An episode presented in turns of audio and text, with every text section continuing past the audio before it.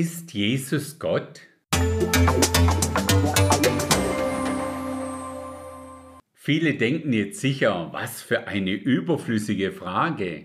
Ja, das wäre schön, wenn so einfach wäre. Wenn wir aber zum Beispiel an die Zeugen Jehovas denken oder an die Moslems, sie alle akzeptieren Jesus in irgendeiner Form, aber halt nicht als dreieinigen ewigen Gott.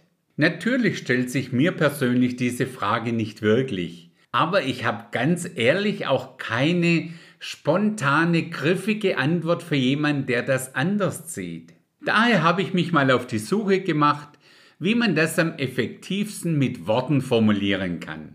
Getreu dem Motto, das uns Petrus in seinem ersten Brief recht anschaulich mit auf den Weg gibt. 1. Petrus 3, Vers 15 Seid aber allezeit bereit zur Verantwortung gegenüber jedermann, der Rechenschaft fordert über die Hoffnung, die in euch ist, und zwar mit Sanftmut und Ehrerbietung. Unser Ziel ist es demnach, jemandem, der die biblischen Dinge anders sieht als wir, in Sanftmut und Ehrerbietung kompetent zu antworten. Das macht's nicht wirklich leichter für uns, aber gemeinsam finden wir sicher einen guten Weg. Es geht mir dabei gar nicht darum, die zu überzeugen, die es partout ablehnen. Es geht mir ganz einfach um diejenigen, die offen für ein ehrliches Gespräch darüber sind. Unser erster Anlaufplatz ist natürlich wie immer und wie sollte es auch anders sein, die Bibel. Ich denke, die Hauptaussage zu unserem heutigen Thema finden wir in Johannes 1 und da die Verse 1 bis 3. Im Anfang war das Wort und das Wort war bei Gott und das Wort war Gott. Dieses war im Anfang bei Gott. Alles ist durch dasselbe entstanden und ohne dasselbe ist auch nicht eins entstanden, was entstanden ist.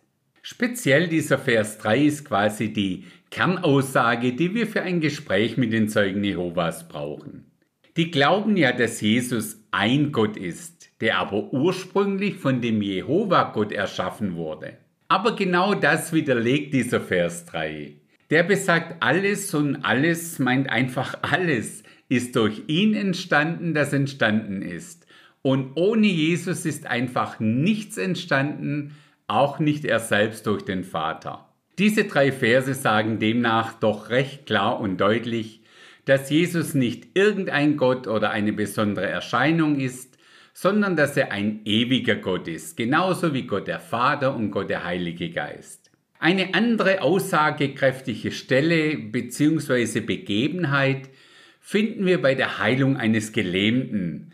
Das war der, den seine vier Freunde zu Jesus brachten, um ihn über das abgedeckte Dach direkt zu Jesus zu bringen. Genau zu diesem Gelähmten sagte Jesus, und als er ihren Glauben sah, sprach er zu ihm, Mensch, deine Sünden sind dir vergeben. Und die Schriftgelehrten und Pharisäer fingen an, sich Gedanken zu machen und sprachen, Wer ist dieser, der solche Lästerungen ausspricht? Wer kann Sünden vergeben als nur Gott allein?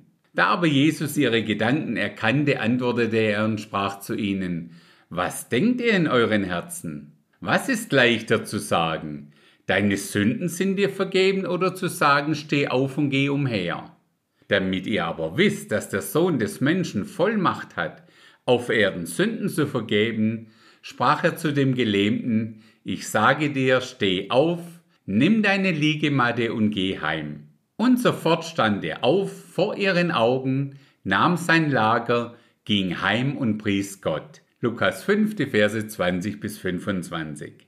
Sowohl die Schriftgelehrten als auch die Pharisäer waren sich darin einig, dass nur Gott Sünden vergeben kann, was ja auch so korrekt ist. Jesus beweist ihnen hier also, dass er sowohl Sünden vergeben kann als auch heilen. Damit machte er nicht nur den Gelähmten gesund, sondern er deklarierte durch sein Handeln auch, dass er wirklich Gott ist. Eine weitere hilfreiche Stelle finden wir ausgerechnet bei dem als Zweifler bekannt gewordenen Augenzeugen Thomas.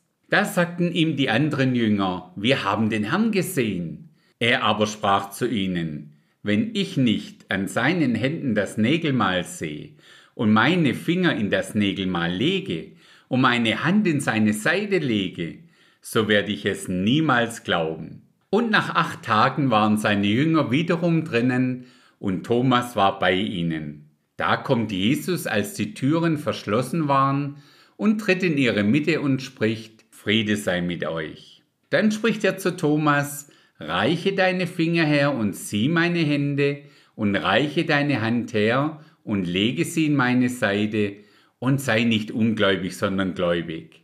Und Thomas antwortete und sprach zu ihm, Mein Herr und mein Gott. Das steht so in Johannes 20, die Verse 24 bis 28.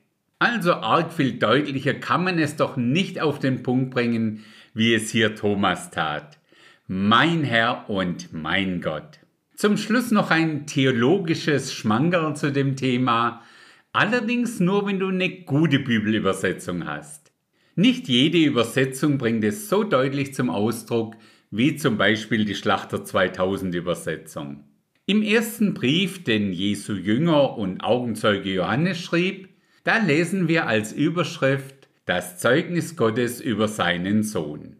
Denn drei sind es, die Zeugnis ablegen im Himmel.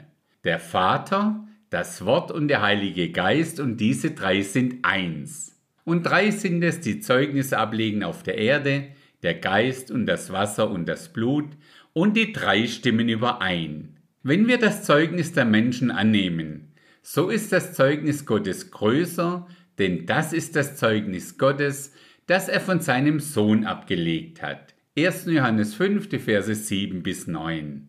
Also ich glaube, mit diesen Aussagen und Begebenheiten können wir die meisten Fragen zu dem Thema Ist Jesus Gott doch recht gut beantworten. Abschließen möchte ich dieses Thema für heute noch mit einer kurzen Geschichte. Es war im Religionsunterricht in der Grundschule. Es ist gerade die Geschichte von Jona an dem Wal dran. Kurz vor Schluss der Stunde sagt der Rallye-Lehrer noch, ja, ihr wisst ja, das ist so eine Geschichte, die steht so in der Bibel. Die muss man jetzt nicht unbedingt genauso glauben.